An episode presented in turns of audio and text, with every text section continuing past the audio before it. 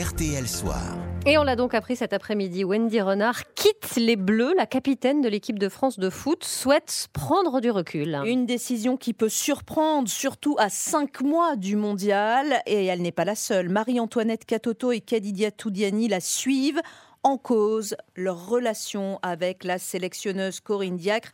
Visiblement, c'est le point de non-retour, Nicolas Georgerot. Oui, la fronde est, générale. Wendy Renard, dans son message sur les réseaux sociaux, indique ne plus vouloir cautionner le système actuel, un système loin des exigences du haut niveau, dit la joueuse de 32 ans. Corinne Diacre n'est pas citée, la fédération non plus, mais c'est bien là le cœur du sujet. Un staff jugé trop léger et surtout des dissensions, des conflits jamais réellement aplanis entre certaines joueuses et la sélectionneuse. Wendy Renard, ces derniers jours, avait laissé fuiter que ce rassemblement de l'équipe de France en février serait le dernier pour elle.